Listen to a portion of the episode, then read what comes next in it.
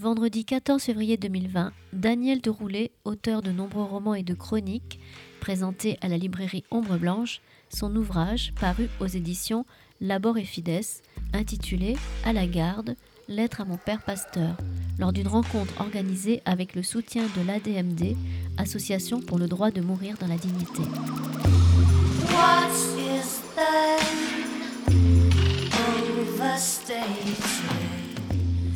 Bon, bonsoir. Je, laisserai euh, Pierre Juston de la DMD euh, dire quelques mots euh, au nom de, l'association dont il est l'un des animateurs. Et, et puis, je laisserai ensuite Jacques Rochefort, que je remercie, dialoguer avec notre invité Daniel Deroulet. Et je voudrais vraiment remercier très profondément Daniel Deroulet parce qu'il euh, il, navigue beaucoup en ce moment, enfin plus exactement, euh, il roule beaucoup, soit en train, soit, soit il, roule même en avion. Donc euh, là, il est toujours entre, entre deux moyens de transport pour, bah, parler, pour parler de son livre, entre autres, peut-être aussi d'ailleurs de ses livres, parce que il est là pour un livre très, il est ce soir chez nous pour un livre très particulier. Moi, je l'avais rencontré il y a déjà, Daniel, 4 ans, 5 ans, je sais Au moins, non, il sait pas. Donc très bien, il sait pas plus que moi. Au fait.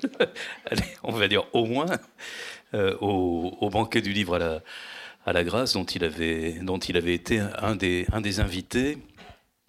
Et je crois que nous avions même euh, ensemble parlé euh, de livres et d'éditions euh, à une tribune, euh, tous les deux, un, début d'après-midi, euh, avant même que vous ne parliez plutôt de, de vos productions littéraires. Daniel Deroulet écrit des essais, des romans, il en a publié vraiment beaucoup, depuis sa Suisse, mais chez des éditeurs suisses comme chez des éditeurs français les Suisses de langue française. Bon, voilà. Peut-être vous direz peut-être quelques mots de, de cette frontière, de ces frontières linguistiques en Suisse dont vous êtes un témoin particulier.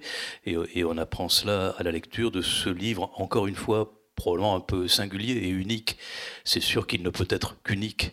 Euh, vu le, le, sujet qui est, qui est le sien, euh, sujet qui est le sien. Alors, Hélène me disait, euh, aujourd'hui, pour fêter la Saint-Valentin, c'était une, c'est peut-être une, drôle de façon, euh, voilà. Mais après tout, euh, Daniel disait, voilà, l'amour et la mort sont des choses qui sont considérablement et toujours mêlées et mêlées fortement. Et, il n'y a pas que Georges Bataille qui ait évoqué, qui ait évoqué cela. Je crois que tout le monde tout le monde qui a réfléchi sur l'amour a réfléchi nécessairement sur la mort. Et c'est un livre finalement d'amour profond que vous avez écrit pour, euh, pour vos parents dans cette lettre. Euh, c'est une drôle de lettre au père d'ailleurs. Hein, euh, celle de Kafka, tiens, j'y pense maintenant, celle de Kafka est, nettement plus difficile, plus dure et, et, plus, comment dire, et, voilà, plus angoissante. La vôtre est au contraire probablement peut-être libératrice. En tout cas, merci de de nous l'avoir donné à lire. Je crois que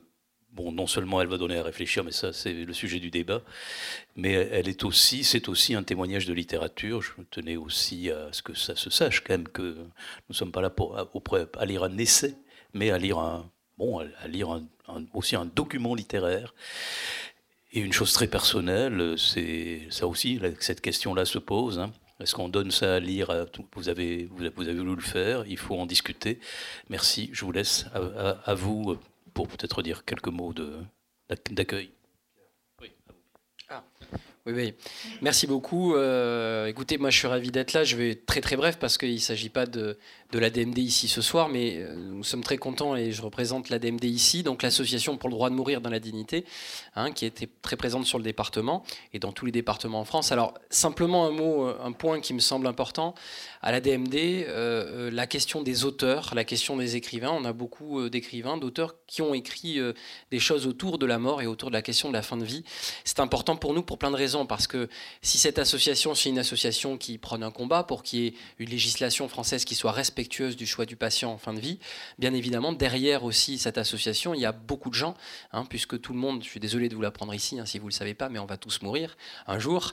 Et donc, évidemment, c'est un point important, en tous les cas, de préparer, de réfléchir à ces questions-là. Et la littérature, l'art, et pas uniquement les questions politiques, euh, aide beaucoup euh, à, réfléchir à, cette question-là qui est très importante. Euh, comme on l'a dit tout à l'heure, sont des sujets universels comme l'amour. Hein. La mort fait partie de ces sujets universels auxquels le sujet humain doit réfléchir. C'est souvent d'ailleurs le début d'un cheminement philosophique, de réfléchir à sa propre mort, à sa propre finitude. Euh, et évidemment, donc, nous, derrière l'association, il y a plein de gens. Moi, j'en ai tous les jours au téléphone.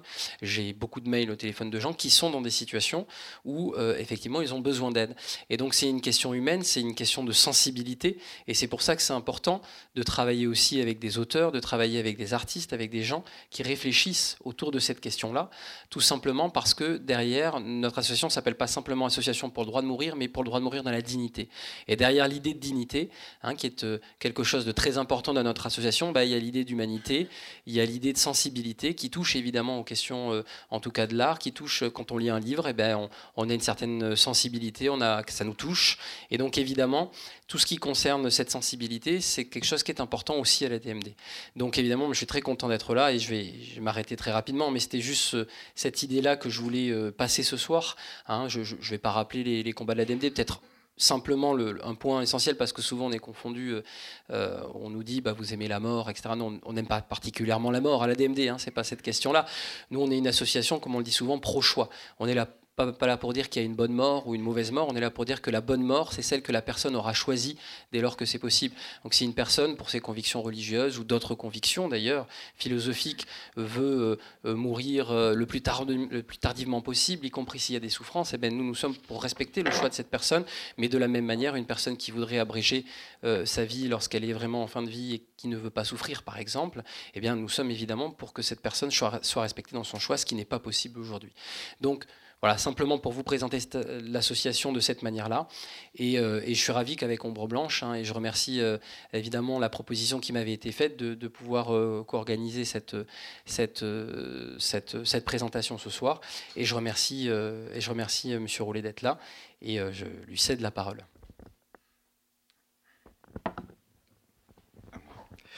Merci et bonsoir à toutes et à tous et merci d'être là autour de Daniel de Roulet qu'on est très heureux d'accueillir à la librairie Ombre Blanche. Je ne vais pas redire ce qu'a dit, dit Christian autour donc de, son dernier ouvrage paru chez Labor et Fides, donc qui s'intitule À la garde. On y reviendra. Lettre à mon père pasteur. Alors, quelques mots peut-être sur vous, Daniel de Roulet. Vous avez été architecte et ingénieur dans l'informatique, et puis depuis 1997, je crois, vous vous êtes consacré à euh, l'écriture. Euh, alors, j'ai beaucoup aimé dans votre itinéraire deux choses. C'est que vous avez été surveillé pendant très longtemps par la police après avoir pris position pour les objecteurs de conscience, et ensuite parce que nous, on a quelqu'un en France, Johnny Hallyday, qui met le feu. Mais vous, vous l'avez fait, vraiment. Vous avez mis le feu au chalet d'Axel Springer en 1975. Et vous avez aussi fait partie d'un collectif qui s'intitule Berne et partout. Alors, pour revenir à l'ouvrage qui nous occupe ce soir, à 97 ans, votre mère annonce qu'elle va mettre fin à ses jours. Et la date et l'heure, je dirais, sont fixées. Et pendant les 15 jours qui précèdent cette mort programmée, vous allez quotidiennement adresser une lettre à votre père pasteur qui est décédé six ans plus tôt. Et à travers ces très belles lettres, je dirais, ça c'est un avis tout à fait personnel, euh, vous allez rendre hommage à votre père pour avoir su exercer son ministère de façon différente, je dirais. Euh, et cette culture réformée qu'il vous a transmise euh, devient pour vous un apprentissage, je dirais, en douceur, d'un monde que vous qualifiez sans Dieu ni maître. Alors, peut-être pour débuter cette conversation entre nous et ensuite avec l'auditoire, je serais tenté de vous dire, euh, où en êtes-vous aujourd'hui avec la mort et pourquoi vous êtes-vous adressé à votre père? Alors, c'est deux questions auxquelles je réponds volontiers, mais je ne suis pas sûr que ma réponse sera très claire. Alors, j'ai commencé par euh, euh, où j'en suis avec la mort aujourd'hui? Je pense que c'est évident que même à la Saint-Valentin, c'est vrai, un grand amour, il, pense aussi à, comment il peut finir. Et je dois dire que ce que j'ai vécu avec ma mère, qui donc a annoncé à ses enfants, nous sommes quatre enfants dans la famille, euh, qu'elle allait tel jour à telle heure euh, quitter ce monde, ça a été pour moi une, leçon incroyable parce que je me suis rendu compte que je faisais le deuil par anticipation et que je n'avais aucune excuse pour ne pas tout discuter avec elle de toutes les questions que j'avais à lui poser. Parce que je pense que tout le monde qui a eu une mère, même si cette mère a 97 ans, il y a des choses qu'on ne s'est jamais dites. Il y a des choses qu'on a mis un peu de côté. Il y a des, histoires de famille qu'on préfère ne pas évoquer et qu'on considère qui sont... Euh, voilà. Et comme j'avais perdu mon père six ans avant et que à lui j'avais peut-être encore des questions à lui poser, mais qu'il est parti dans des conditions plus difficiles, à savoir quelqu'un qui simplement euh, peu à peu perd la tête, perd la tête, perd la mémoire euh, et ensuite s'en va.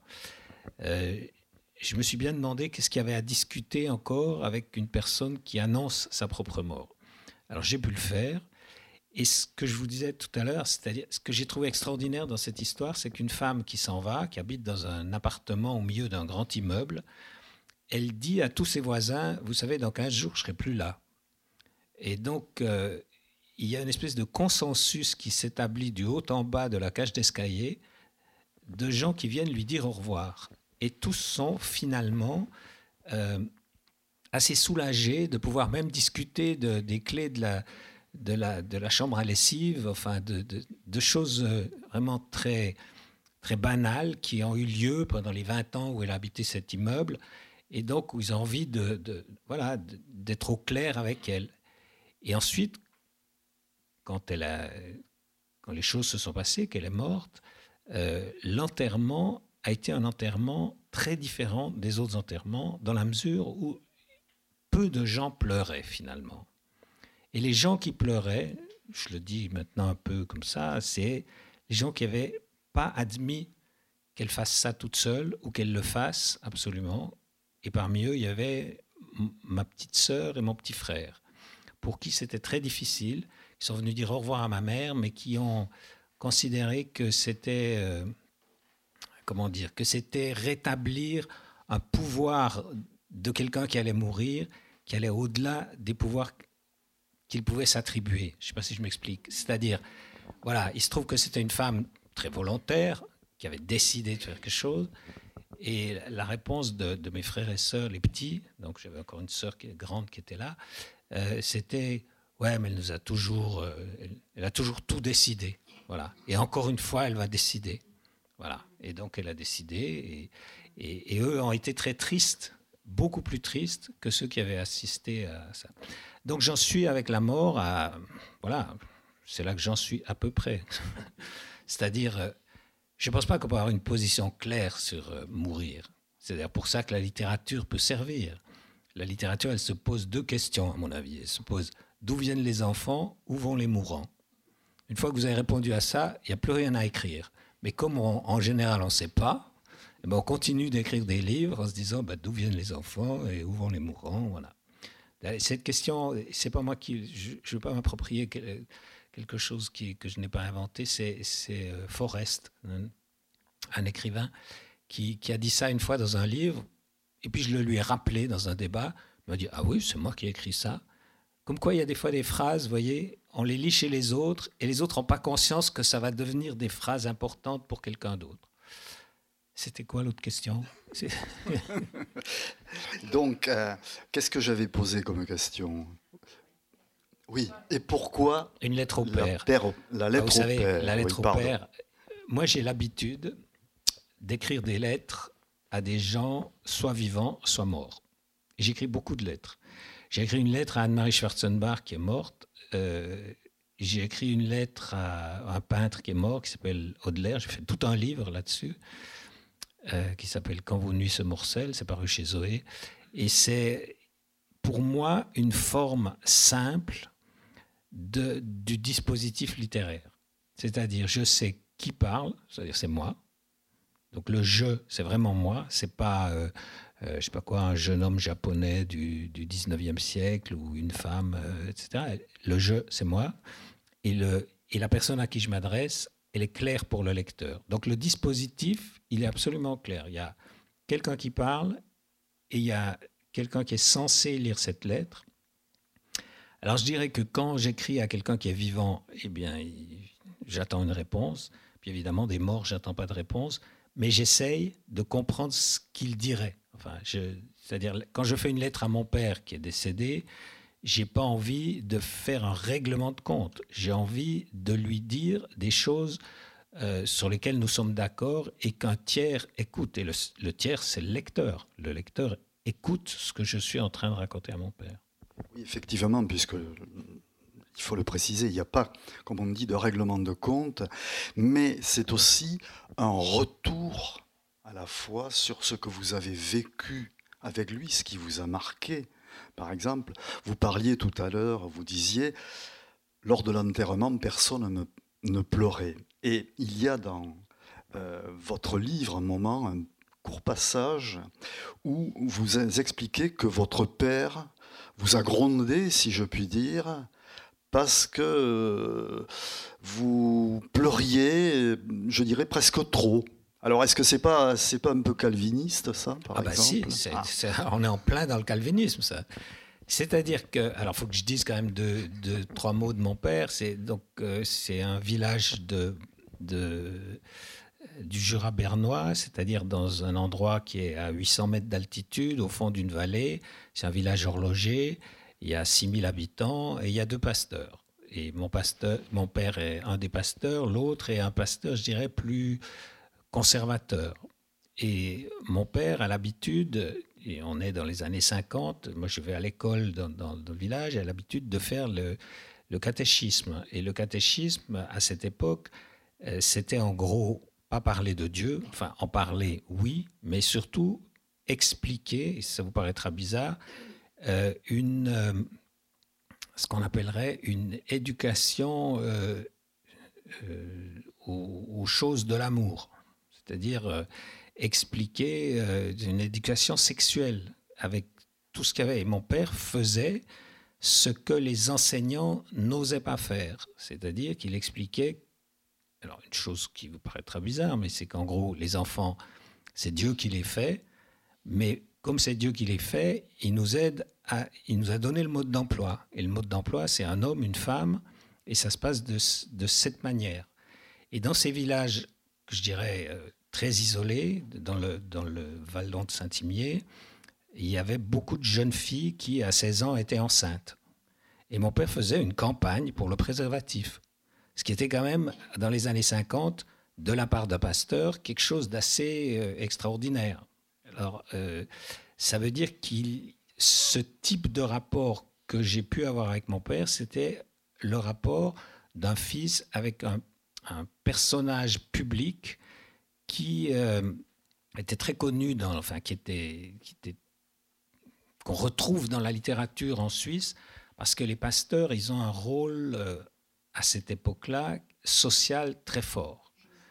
C'est-à-dire que, bon, ils s'occupent de la sexualité de leur catéchumène, mais ils s'occupent aussi de toutes sortes de choses dans la vie civile. C'est-à-dire qu'un pasteur, tout normalement, il est dans ce qu'on appelait la commission d'école, il est, euh, je ne sais pas moi, dans la société d'embellissement du cimetière, euh, comme il est dans la société des spectacles, parce qu'il y a de temps en temps des spectacles locaux, et puis euh, voilà.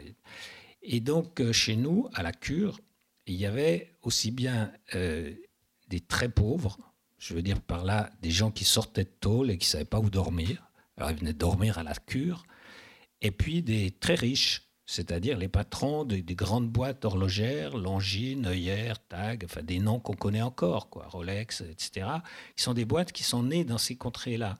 Et les patrons habitaient là, et donc ils étaient reçus, reçus chez nous, aussi bien les uns que les autres, aussi bien les très pauvres que les très riches, ce qui donne pour, un, pour les enfants du pasteur une situation particulière, parce que ça veut dire qu'ils connaissent le village, et ils se rendent compte très jeunes qu'il n'y a pas que des riches, enfin, qu'il y a des classes sociales, je ne peux pas le dire autrement. Il n'y a pas besoin d'être marxiste pour se rendre compte qu'il y a des, classes sociales. Et un fils de pasteur ou une fille de pasteur il se rend immédiatement compte que dans un village, il n'y a pas une unité et que tout le monde. Alors, il y avait évidemment aussi une franc-maçonnerie, il y avait quelques francs-maçons, et mon père faisait les enterrements des francs-maçons, parce qu'il parlait bien. Alors, il ne parlait pas de Dieu quand il allait à un enterrement des francs-maçons, mais il parlait suffisamment pour, pour, expliquer les choses. Et tout ça explique pourquoi euh, voilà, je voulais rendre compte de cette figure du pasteur qui existe dans toute la littérature euh, suisse romande euh, qui a commencé avec Gide d'ailleurs, qui a écrit son livre quand il était en Suisse, et bien avant encore, qui a commencé avec Hawthorne, quand, qui est le premier roman de la littérature américaine. C'est une histoire de, voilà la lettre, la lettre écarlate. Voilà. Bon. Mais je me suis demandé lorsque je vous ai lu, est-ce que un écrivant on met aussi à distance cette mort qui vient, quelque part? Je me suis demandé si vous ne, vous-même, par rapport à vous-même, certes, on parle de la mort de l'autre, ou de votre maman, mais par rapport à soi, le fait d'écrire, ça permet aussi de distancier, peut-être. Vous savez, moi, je ne suis pas un écrivain, en fait. J'ai commencé comme ingénieur, j'ai gagné ma vie comme ingénieur, dans l'informatique entre autres. Et puis quand j'en ai eu marre, je, la dépense en faisant, en, faisant l'écrivain, si vous voulez. Je suis un imposteur. Enfin, je me sens comme un imposteur. Il y a beaucoup d'écrivains qui sont des imposteurs. Euh, voilà. Mais, moi, je le revendique. Euh, dans le sens que ça veut dire pour moi, l'écriture, c'est effectivement un tour de piste de plus à ma vie. C'est la possibilité d'écrire des choses. Et évidemment, vous avez raison. C'est-à-dire que j'écris aussi pour mettre à distance et pour mieux comprendre ce qui m'arrive dans la vie. Et ça, j'écris pas des journaux intimes, mais j'écris euh, pour essayer de résoudre certaines choses qui, ce que je disais tout à l'heure, quoi. D'où viennent les enfants, où vont les mourants? Eh bien, euh, tant que je ne saurais pas, je continuerai à écrire. Donc, vous avez des chances de lire des livres de moi encore pendant un moment. Ça veut dire, j'arrive pas à m'imaginer qu'il y a une fermeture de l'écriture. C'est-à-dire qu'il y a un moment où on a résolu ce derrière quoi on court avec des mots, des phrases euh, et, des formes. Donc euh, oui, bien sûr, vous avez raison. Euh, de parler de la mort de, des autres m'aide aussi à me mettre au clair sur la mienne et je me dis, aurais-je le courage d'être aussi voilà, d'être aussi clair euh, sur les choses que l'a été cette femme de, 90, de 97 ans, non, on dit 97, donc vous avez compris, euh, qui, qui, décide de, de, mettre fin à ses jours parce qu'elle ne peut plus se lever, quoi. Et qu'elle est aveugle et qu'elle considère que c'est fini.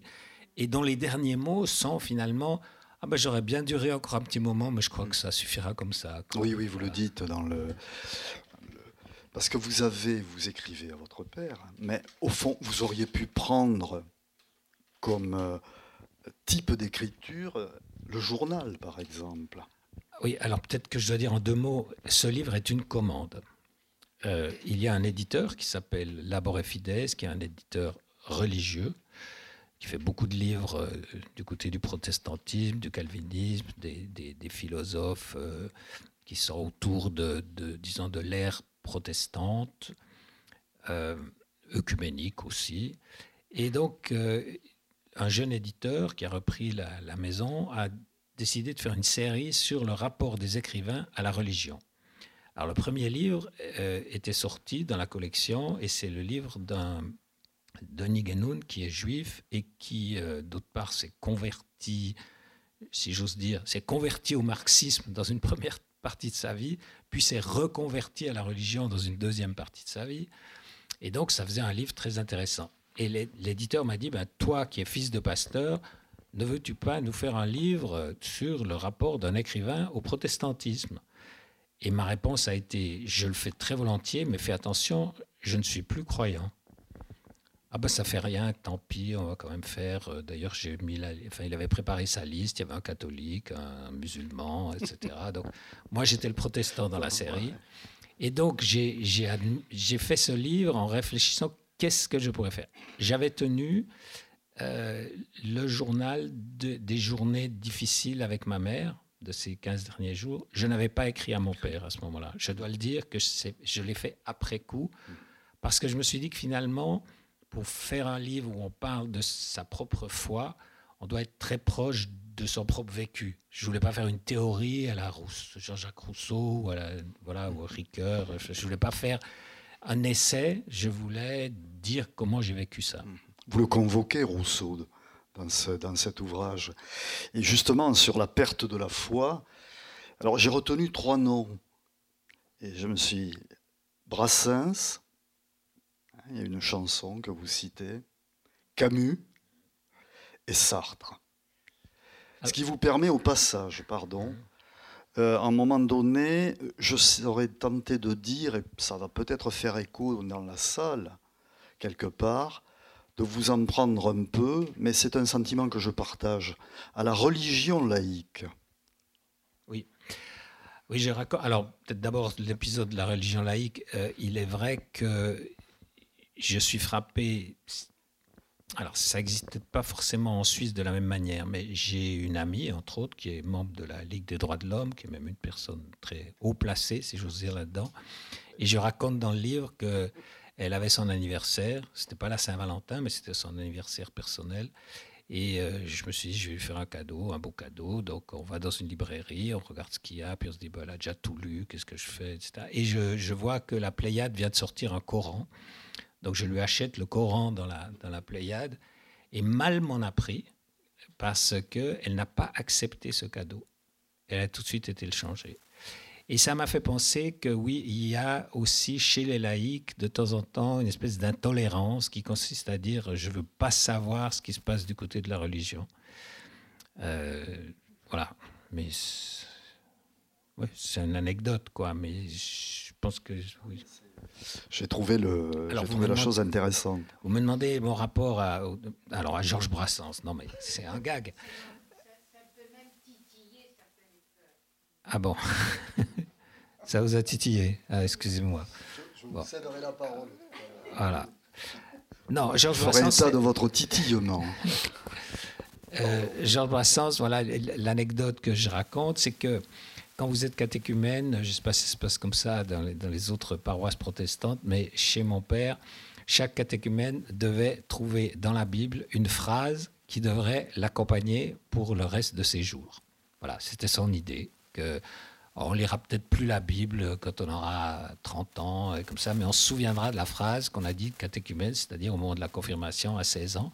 Et donc on allait à l'église, euh, on disait, voulez-vous confirmer? On devait dire oui ou non et on devait lire la phrase ou dire la phrase.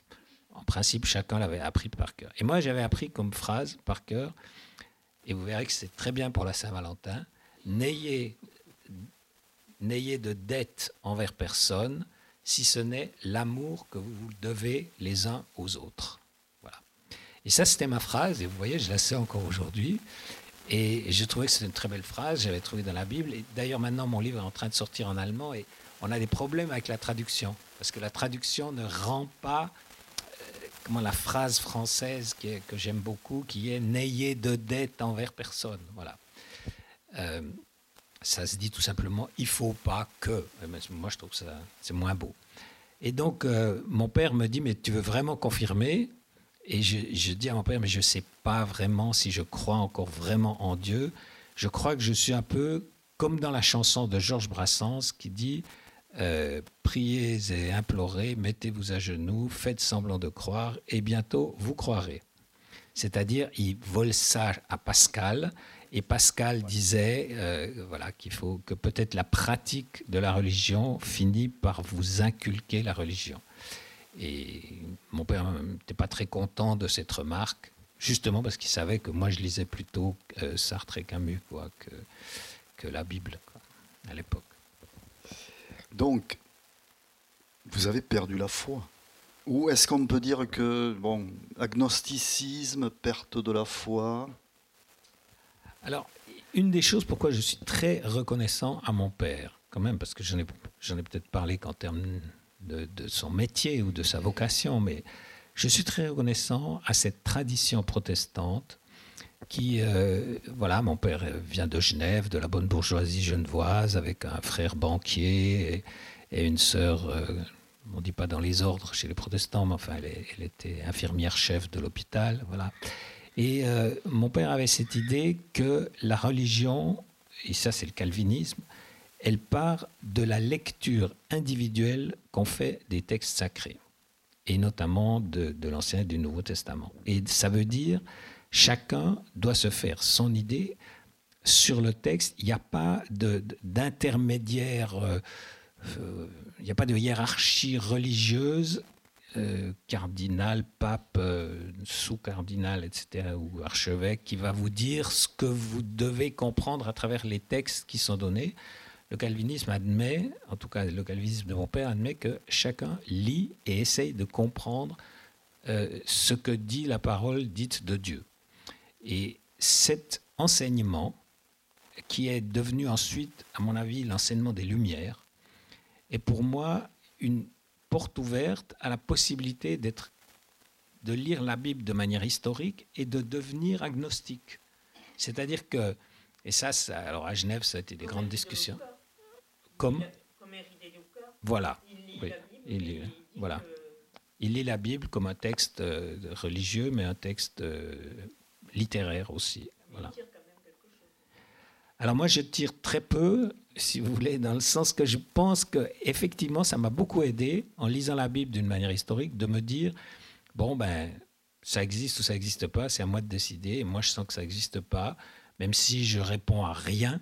Je ne sais pas d'où vient le monde. Je sais que ce que je disais tout à l'heure, je sais pas d'où viennent les bébés. Enfin, je sais pas d'où vient avant le Big Bang, je sais pas d'où ça vient. Après, je sais pas, etc. Mais euh, j'ai le droit de penser par moi-même. Et ça, c'est très important, surtout quand on écrit, de pouvoir penser par soi-même et de se dire que c'est autorisé de faire ça. Ce sont les notions de responsabilité et de liberté et que, que, vous mettez, que vous mettez en avant dans toutes ces lettres d'ailleurs, car euh, ça, je dirais, ça transparaît systématiquement.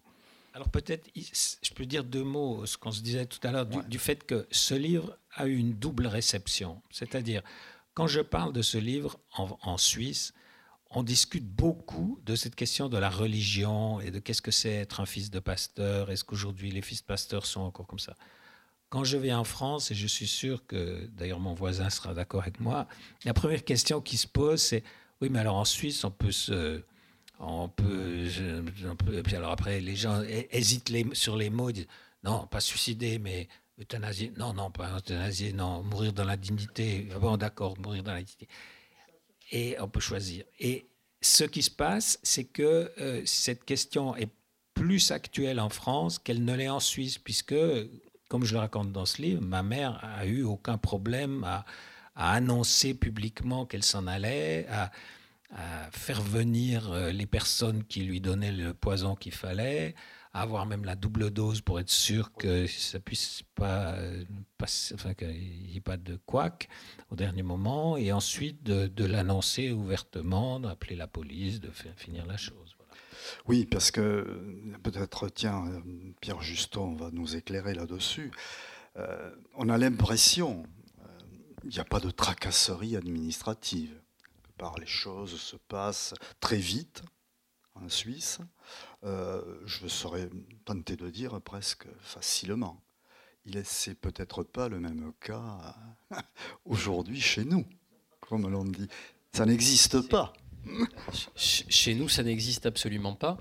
Euh, alors nous, dans l'association, on est peut-être plutôt pour un système belge parce que c'est pas exactement la même chose. Il y a une prise en charge. Euh, effectivement, en Suisse, c'est une liberté, c'est très très libéral, hein, comme, et c'est une tolérance parce que ce n'est pas dans la loi en fait en Suisse. Hein. Euh, c'est une tolérance qui est faite et comme vous l'expliquez très bien, effectivement, après, ben, il faut le déclarer la mort. Hein, qui est un suicide en réalité, en tout cas considéré comme un suicide.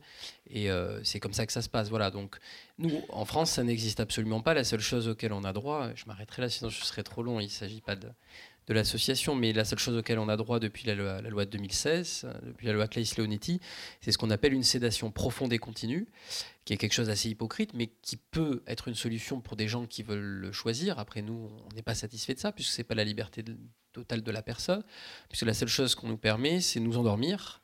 Hein, c'est une sédation profonde, continue, jusqu'à ce que la personne meure en phase d'agonie. Euh, et la personne, en réalité, elle ne meurt pas de, cet endormissement, elle meurt parce qu'on arrête de l'hydrater, parce qu'on arrête de lui donner à manger. C'est pour ça que nous, nous dénonçons un petit peu cette possibilité, parce qu'on trouve que c'est un peu hypocrite. C'est de dire, en gros, nous n'avons pas tué la personne, nous n'avons seulement endormi, c'est la nature qui l'a fait, ou alors, pour effectivement les gens croyants, c'est Dieu qui a choisi le moment où il a récupéré euh, la personne. Ah, donc, nous, ce que nous demandons, c'est évidemment la possibilité, peut-être plus comme en Belgique, j'ai envie de dire, que la, personne soit prise en charge et puis qu'elle décide elle-même ce qu'elle a envie euh, lorsqu'elle se trouve dans une telle situation et face à un tel choix. Et c'est à elle qu'il revient de faire le choix. Et le choix peut évoluer. Hein. On a beaucoup d'adhérents aussi qui veulent euh, partir et puis au dernier moment finalement n'ont plus envie ou l'inverse d'ailleurs. Hein. C'est le rapport à la mort est, très personnel pour euh, chaque personne. Par contre, nous, ce que nous demandons, c'est que le cadre soit beaucoup plus libre. on parle bien du cadre. Voilà ce que vous avez en Suisse, si je puis dire. Vous avez, je dirais, comment écrivez-vous? La réponse C'est une question. La, la, réponse physique est très simple. J'écris le matin dans mon lit couché. Bon. Mais, euh, Il y avait eu une grande enquête à une époque sur et puis j'écris aussi à la main, donc euh, je, retape mes textes ensuite. Mais je dirais que c'est une question de génération. Euh, euh, mon fils qui écrit sûrement autant, enfin il est architecte, mais il écrit beaucoup de, de, lettres et comme ça, lui il tape directement sur son ordinateur.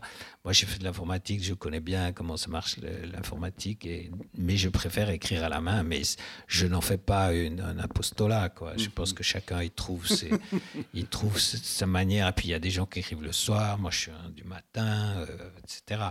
Non mais en dehors des, conditions matérielles de l'écriture, il y a chez moi euh, la volonté d'écrire, euh, j'ose dire, c'est peut-être un peu prétentieux, mais d'écrire pour un public. Euh, j'écris pour moi, les choses que j'écris pour moi, il n'y a que moi qui les comprends, j'ose dire. C'est-à-dire, je, je, tiens, je sais pas quoi, le, espèce de, logbook, comme on disait dans, la marine, c'est-à-dire le, livre de ce que je suis en train de faire. Alors, j'écrirai ce soir, euh, bah, j'étais à Toulouse, et puis euh, il faut que je me lève tôt demain matin, c'est tout. J'écrirai pas, voilà. Mais les autres choses que j'écris, quand j'écris une lettre à mon père, et que je sais que c'est une lettre publique finalement, euh, j'essaye oui, j'essaye de penser au lecteur, ce que je ne faisais pas avant d'avoir dû écrire une fois un livre pour les enfants. Et ça m'a beaucoup, beaucoup appris. Parce que quand vous, on vous demande d'écrire un livre pour les enfants, vous savez très très bien qu'il y a des, espèces de sous-entendus, de deuxième degré, etc., euh, ou même d'allusions euh, historiques, que si je fais une allusion historique à, je sais pas, au tour qui s'écroule à New York, les enfants, ils vont pas comprendre parce qu'ils n'ont pas, ils, ont pas vu la télé ce jour-là, quoi. Alors qu'un lecteur euh, plus âgé, ben, il sait de, quoi je vais parler. Donc pour les enfants, il faut réfléchir à qui on écrit pour savoir ce qu'on veut lui dire. Et donc, euh, je pense que l'écriture, c'est un exercice social, en même temps que c'est un exercice, bien sûr, totalement individuel, avec la chance qu'on a que personne euh, ne se mêle de ce qu'on est en train d'écrire contrairement à ce qui vous arrive si vous faites un film. Là, on m'a demandé de faire un scénario, puis alors le scénario c'est fini quoi. C'est plus l'auteur qui décide, c'est le producteur, puis les, autres viennent, et puis ensuite il y a, les directeurs de salle qui disent oui mais cette fin de ton scénario ça va pas du tout, on peut pas le laisser mourir comme ça, il faut qu'il se marie à la fin ou je sais pas quoi. Enfin c'est voilà. Alors que dans la littérature, enfin, il y a peut-être des cas comme ça, mais euh, moi, je n'en ai pas connu, heureusement. J'ai des éditeurs qui disent bon, ben, ça va ou ça va pas, euh, euh, ça nous plaît pas, mais qui vont pas me dire non, mais il faut que tu mettes une fin plus heureuse. Oui. Non, ce que je voulais vous faire dire peut-être ou, évoquer, c'est que, donc, y compris quand on regarde vos autres ouvrages, c'est une écriture toujours très épurée très. Euh, euh, et donc, est-ce que je dirais, vous, comme on dit, est-ce que vous raturez beaucoup ou est-ce que vous réécrivez beaucoup? Pour arriver à cette euh, précision et concision que vous avez Alors, c'est vrai que quand je disais que j'écrivais le matin au lit euh, à la plume, quand je recopie, j'en enlève à peu près la moitié. Et ensuite, quand je relis mes copies, je, je pense que j'enlève 80% de, de, ce que j'ai écrit. C'est-à-dire que je me suis rendu compte qu'il vaut mieux qu'un lecteur doive passer deux fois sur ma phrase plutôt qu'il ait l'impression qu'il y a 10 phrases sur 12 qui sont de trop. Voilà.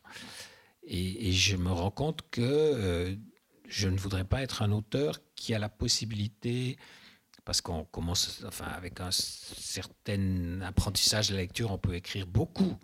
Et je ne voudrais pas être un auteur bavard. Et peut-être que ça vient du fait que euh, la Suisse est un pays euh, quadrilingue. Moi-même, je, parlais allemand avec ma mère, euh, je parle italien avec ma femme et, et, je parle anglais avec ma belle-fille. Voilà. Ça vous donne un peu le, le, cadre. Et donc, quand on écrit en français, on se rend bien compte que ça vaut pas la peine de, de faire. Enfin, c'est peut-être un peu prétentieux, mais c'est. Des fois, j'ai l'impression que quelqu'un, dont c'est l'unique langue, dont le français est l'unique langue, commence à confondre le mot et la chose. Alors que pour moi, le mot, la chose peut se dire à plusieurs mots.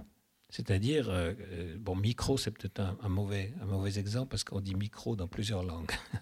Mais enfin, si je dis amour, eh bien, je sais que c'est love, et que c'est dit liebe, et que c'est, voilà, l'amour, et que, et, que donc, je ne peux pas me, cacher derrière les mots pour raconter quelque chose.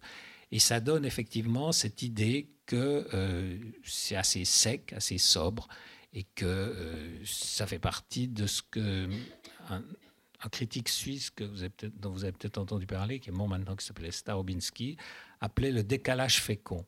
Il disait les Suisses, euh, ils ont le décalage fécond, c'est-à-dire ils sont en dehors, mais s'ils arrivent à en faire quelque chose, c'est intéressant. Et moi, j'essaie d'en faire quelque chose ce décalage, de pas être à la. Si vous voulez, on est mes, mes textes sont euh, coulent pas comme la Seine à Paris. Ils sont comme le Rhône euh, au début. C'est-à-dire quand il y a encore beaucoup de tourbillons. Et d'ailleurs, sur le mot, euh, dans l'ouvrage, vous dites qu'il y a deux définitions du mot suicide, un moment, dans la traduction. Donc, allemand, l'une qui signifie, qu'on pourrait traduire par meurtre de soi, et l'autre qui pourrait se traduire par mort libre. Et justement, ça montre bien euh, ce que vous venez d'exprimer. Voilà, donc euh, en allemand, on peut dire Selbstmord, on peut dire Suicide, on peut dire Selbstmord et on peut dire Freitod. Et j'avais été, c'est quelque chose à laquelle j'avais pas réfléchi. Et quand euh, la dame d'exit téléphone à la police, pour dire voilà, euh, il y a un cadavre à telle adresse, voulez-vous passer pour faire les constats euh, Il s'agit d'un Freitod, donc d'une mort libre.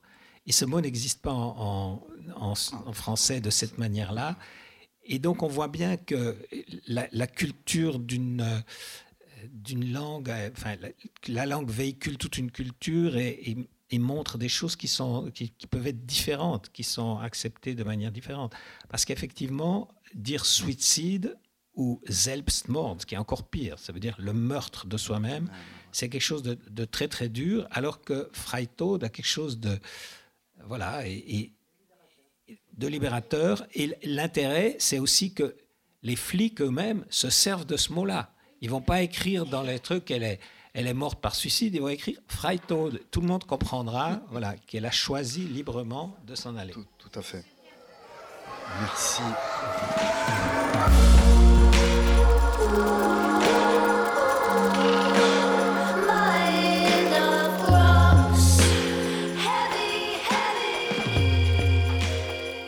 C'était une rencontre enregistrée vendredi 14 février 2020 à la librairie Ombre Blanche avec Daniel Deroulet pour la parution de son ouvrage À la garde, lettre à mon père pasteur aux éditions Labor et Fides. Daniel Deroulet a aussi publié récemment tous les lointains sont bleus chez Phébus, Quand vos nuits se morcellent, lettre à Ferdinand Adler chez Zoé et Dix petites anarchistes chez Bûcher-Chastel.